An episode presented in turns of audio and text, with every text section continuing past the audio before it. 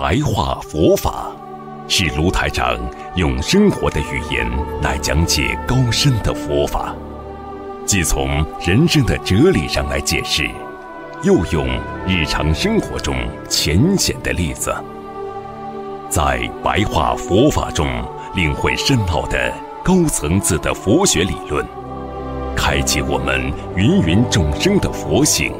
修改我们的命运，请收看卢台长的白话佛法。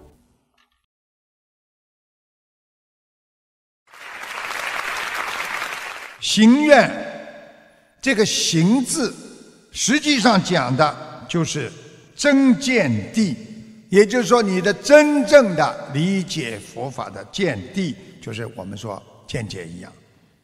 你行不到见地都没有用。你今天理解佛法，你要真正的去实行的。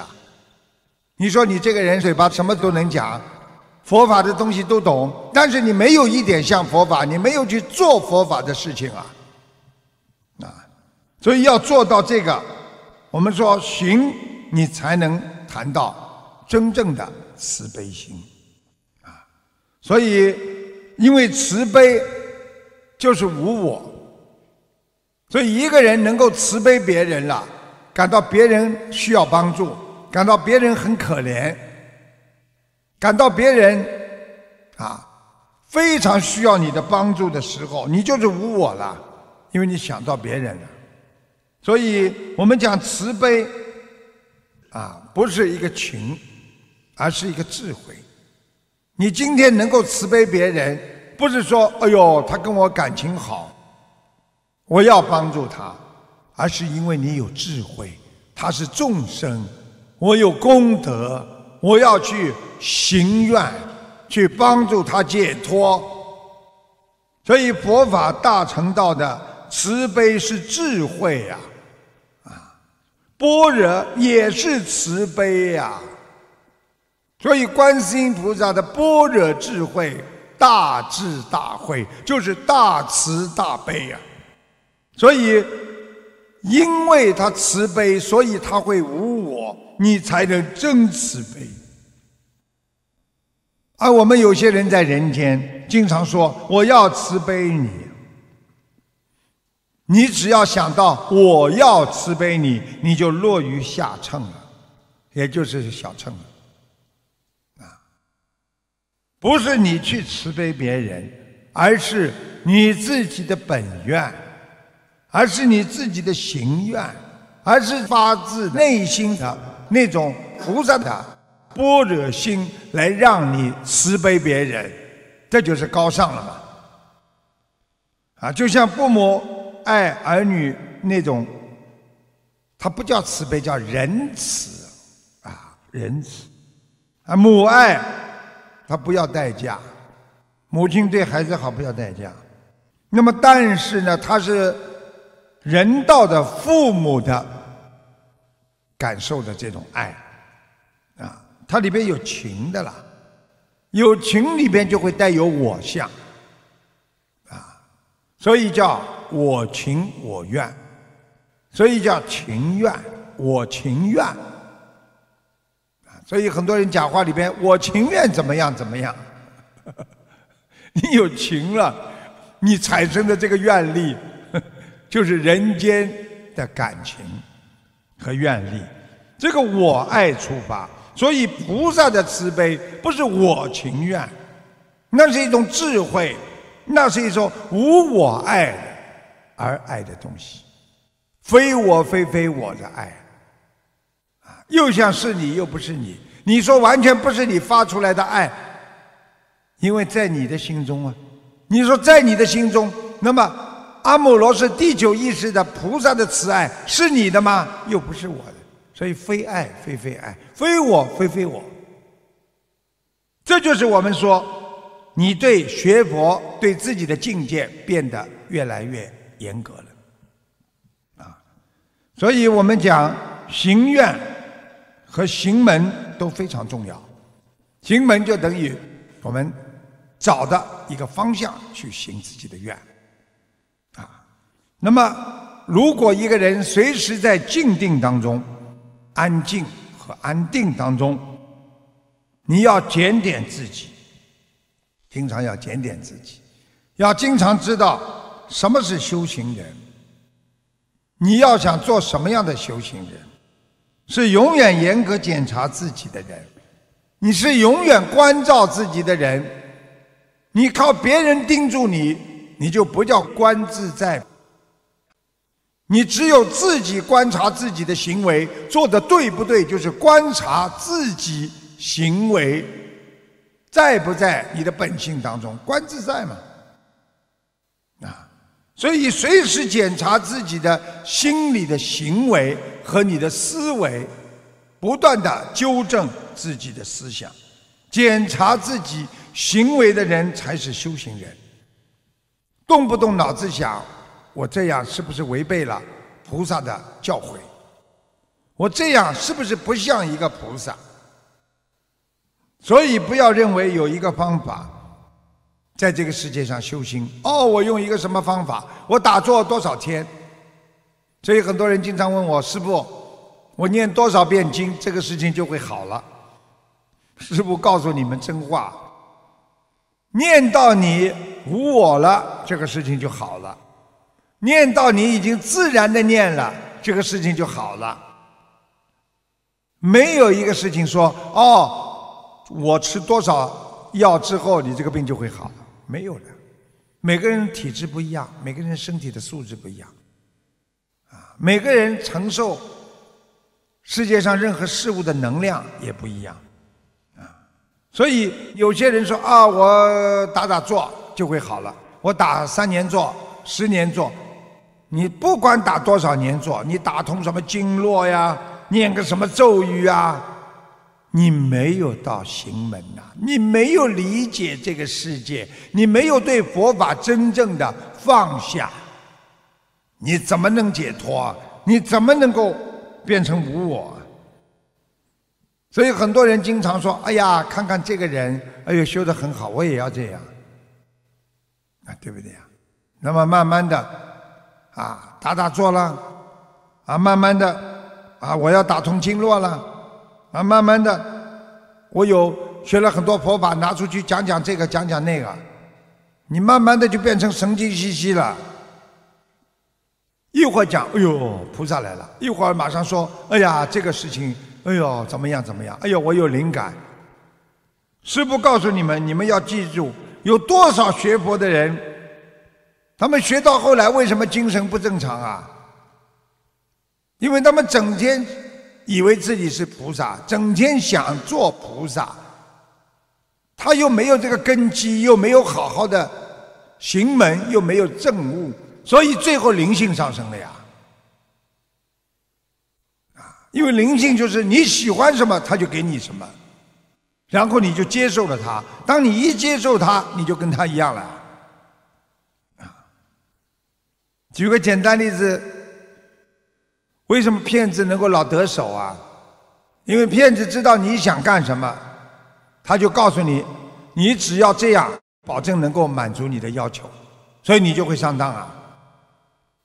啊，你想赚钱，他就跟你说。你把这点本钱拿出来之后，我可以帮你赚更多的钱，最后你这个钱就亏掉了嘛，所以你就污染了嘛，所以你到慢慢的时间长了，你就不正常了，脑子就不正常了，所以很多人就神经兮兮的，整天说人家，哎呦你有病啊，哎呦那个人有病啊，你去看好了，经常说人家有病的人身上一定有毛病。师父开示的时候，我经常说：你们现在共修，多讲自己毛病，不要去讲别人的毛病。因为你们自己自度还没度好了，你怎么去度别人呢？因为你讲别人毛病，你一定有毛病的，否则你怎么讲得出人家毛病啊？就是你的毛病，所以要严格的自我修行。严格的反省自己，检查自己，关照自己的修为，你才能脱离呀！你以为你坐在那里打打坐啦、念念经啦、放放生啦，你以为就能成功啦？不能啊！要有悟性的，要觉悟啊。所以佛字啊，在梵文当中，那就是个抉择呀。啊，我们并不是靠着禅坐，也不是靠着放生、许愿、念经，那是全部合在一起的。再根据你自己的精进啊、忍辱啊、禅定啊、般若智慧啊，它全部六波罗蜜集中在一起，你才能成功的。就像一个人五官一样，你说你单单有眼睛，你能生活吗？你鼻子闻不到味道，你嘴巴不能讲话，怎么办？你单单会讲，你眼睛看不见，行吗？师父曾经听过一个相声。啊，说五官打架，五个兄弟大家相互不卖账，啊，他们以为啊，耳朵说我听不见，你们能干什么事情啊？眼睛说好了，我眼睛给你们看不见，你听得见也没用。嘴巴说我不吃饭，你们就得饿死。我不说话，没人会理解你，吵得不得了。只有鼻子不讲话。那四个兄弟就问鼻子了：“你为什么不讲话呀？”你讲几句给我听听好了。鼻子就说了：“其实你们讲了这么多都没有用，我最重要，因为我鼻子一不通气，你们全部死掉。”这就是告诉我们，一个人修行也是这样，靠着大家的努力，靠着你身上所有的佛性、你的因素、你学佛的基础啊等等一切。你才能成就你的功德宝山呐！啊，所以很多人念了半天，学了半天，他功德没有成宝山的，啊！所以我们很多人就是要有一种慈悲的心，而且这种慈悲修到一定的程度，要上报四重恩，要下济三途苦。啊大家知道三途苦都知道了吗？对不对呀？啊，那么上报四重恩，就是让我们知道每天提醒我们要做功德。我们学佛的人都要随时随地要检查自己：你今天慈悲了吗？你上报四重恩了吗？你看看看，你们四重恩。佛的恩你们报了吗？啊，父母师长的恩你们报了吗？国土的恩你们报了吗？众生的恩情你们报了吗？你们生出来，医生给你们接生就是众生恩呢，啊！很多人说众生对我们有什么恩？你活在世界上，不可能一个人能够成长的，靠的是众生对你的帮助，你才能成长的。你一个人就是做出成绩，也是大家一起的。所以，为什么每位菩萨、每位佛，他的成功都靠着很多很多的众生，还有护法神啊？龙天护法就是这个道理。所以，我们要懂得活一天，就要感恩别人一天。都要麻烦很多人提供生命和事物，还有很多的帮助给我们的。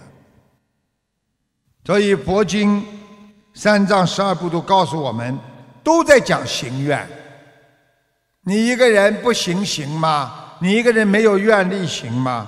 所以六度万行啊，三十七道品啊，我曾经给法师都上过课。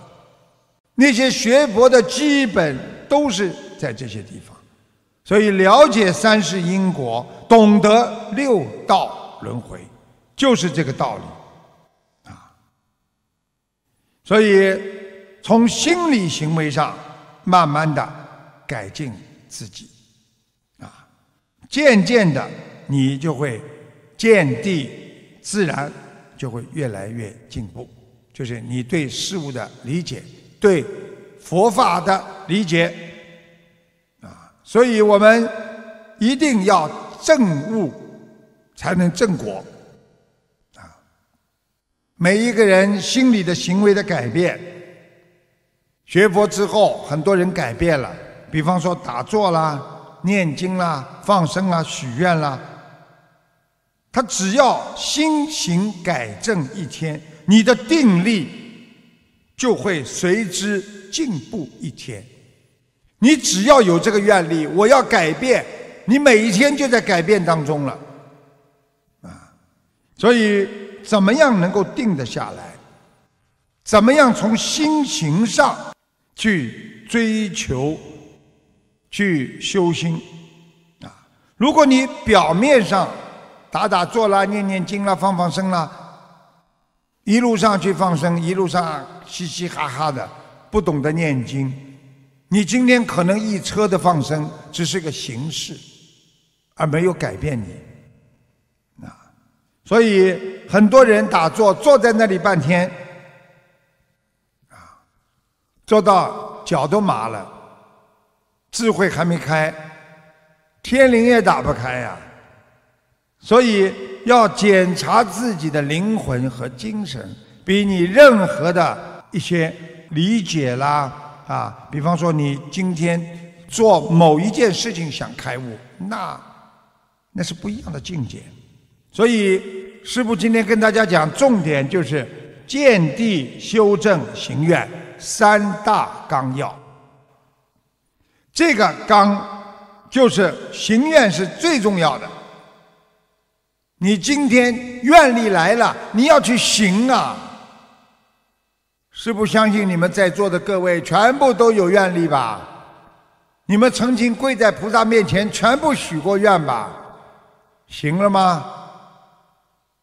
所以要行愿，你行到了，你的见地才会圆满，因为你去行了，你才会懂得这个真正的见地，就是见解，所以你的修正才会。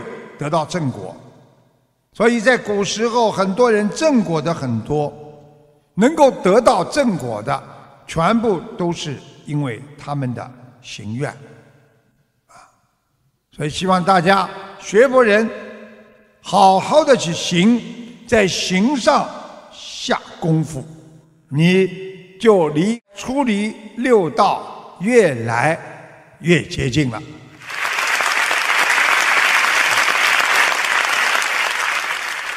好，最后跟大家讲个故事。啊，在古印度的舍卫国当中，有一位父亲非常辛苦，他独立抚养着一对兄弟，没想到这对兄弟感情非常不好，从小打打闹闹，谁也不让谁，一直像怨结很深一样。他的父亲告诫哥哥要慈爱。自己的弟弟哥哥就会顶嘴说：“你看你多偏心，专疼爱小儿子，不喜欢我。”父亲只好转而教育弟弟：“啊，孩子，你要尊重长兄啊！”没想到这个弟弟嗔心大起呀，跟他爸爸说：“啊，你不明是非，是哥哥霸道，有错在先。”就这样。哥哥怪弟弟不懂事情，弟弟呢怨哥哥不讲道理。那个两个人呢，都让父亲伤透了脑筋，也伤透了心。日子一天天过去，那么这个两个兄弟呢，一天天在长大，天天呢抢玩具啊，争对错呀。长大之后争田产、分家业，年迈的父亲自己动不了了。知道也劝不了，管不了了，只能在边上默默的流泪，祈求奇迹能够出现。能不能有一个善知识来教化这两个顽固不化的孩子？这一天，一位好心的邻居劝道：“哎，你们兄弟两人再这样吵下去。”也不是办法呀，干脆到国王那里，请国王给你们评评理吧。于是两个兄弟满脸怨恨，为了不让对方啊先声夺人，也就是恶人先告状，尽管烈日当头，他们使尽了全力，连走带跑的跑到皇宫去。兄弟俩沿途为了谁对谁错，一边往皇宫走的时候，一边相互对骂，争吵不休。就在两个人气喘吁吁、口干舌燥的当下，正好佛陀迎面而来。他们看到佛陀面貌庄严、徐步安详的这个沙门，他们因为不认识佛陀，顿时，哎呀，很庄严呐，肃然起敬。两个人停止了争吵。一看见佛陀脸上、身上散发出的威德，把他们所摄受，于是不约而同的跑到前面去问讯和礼拜，啊，他们还问佛陀的称号，啊，就是我告诉你们，有庄严的法师受人膜拜和尊敬。啊佛陀微笑的看着两个啊因缘甚深的两人，因为佛陀一看见这么两个兄弟，就知道他们两个人的因果嘛。他以柔软悦耳的声音，善巧的比喻，为他们当场就说了嗔心的过患，就是说你们两个人这么恨呐，以后会有产生什么什么什么不好。佛陀就直接教育他们，跟他们讲，如果。你们两人放纵心中的贪婪和你们的嗔心嗔恚，你们两个人心中犹如有两条毒蛇和恶兽，啊，在自己的心中被恶毒的汁液，就是这种毒蛇的液体啊所腐蚀，你们不但内心的功德。将会消失，啊，而且还会被毒蛇的毒液所侵害。佛陀继而呢，又为他们开演了种种的妙法。你看看佛陀多伟大！他看见两个小孩子啊，小青年呢，佛陀停下来，在路上就给他们开始，啊，所以我我们要学佛陀的伟大。兄弟两人呢？一直听佛陀讲，讲了两个人愣住了，讲讲讲讲，哎，有道理啊，智慧开启，烦恼消除，当下证得阿罗汉的果位。所以很多人听师傅讲故事的时候，经常想，哎，古时候的人怎么这么容易证得阿罗汉果位啊？啊，须陀洹果位啊？他们怎么这么容易得到果位的？古时候的人还是比较简单，古时候的人他们脑子不像现代人这么的啊复杂，这么的尖，所以一旦想通了，很容易得到果位。而看看我们现代人呢，你就是跟他说佛法，他都不相信；你就是跟他说正法，他也不相信。你说什么，他都不相信。他能得到什么果位啊？所以这两个兄弟回到家之后，啊，虔诚的向父亲忏悔，并且说出自己得到的因缘。其实得到就是完全彻悟了，啊，我明白了。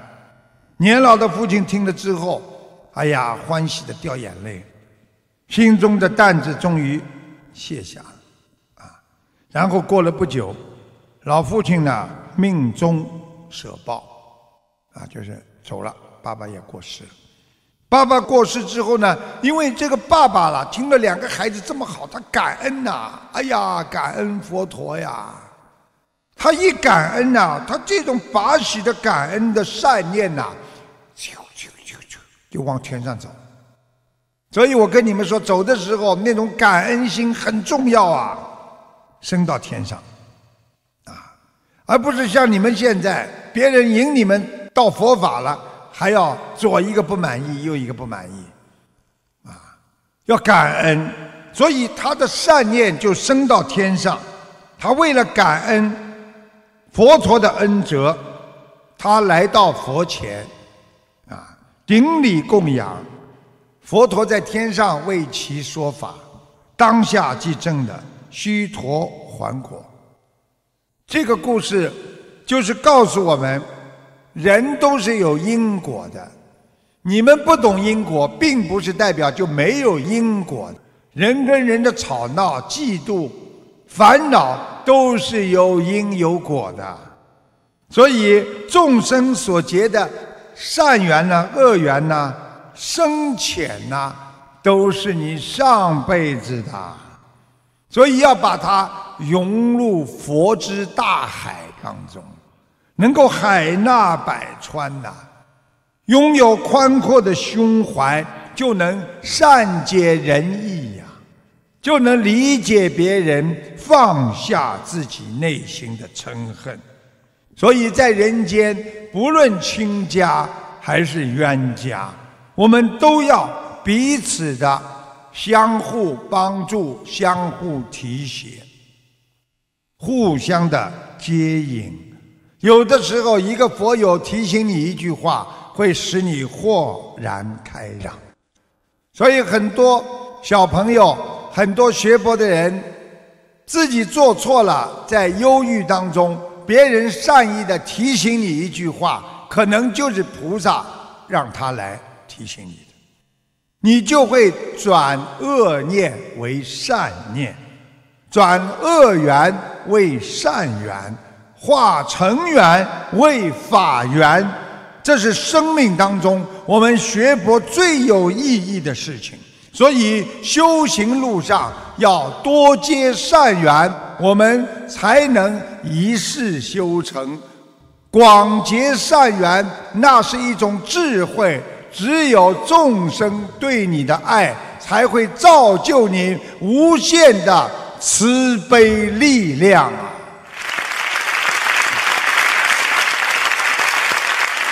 好，今天呢，跟大家呢。白话佛法就说到这儿，我们下次啊继续和大家讲，谢谢大家。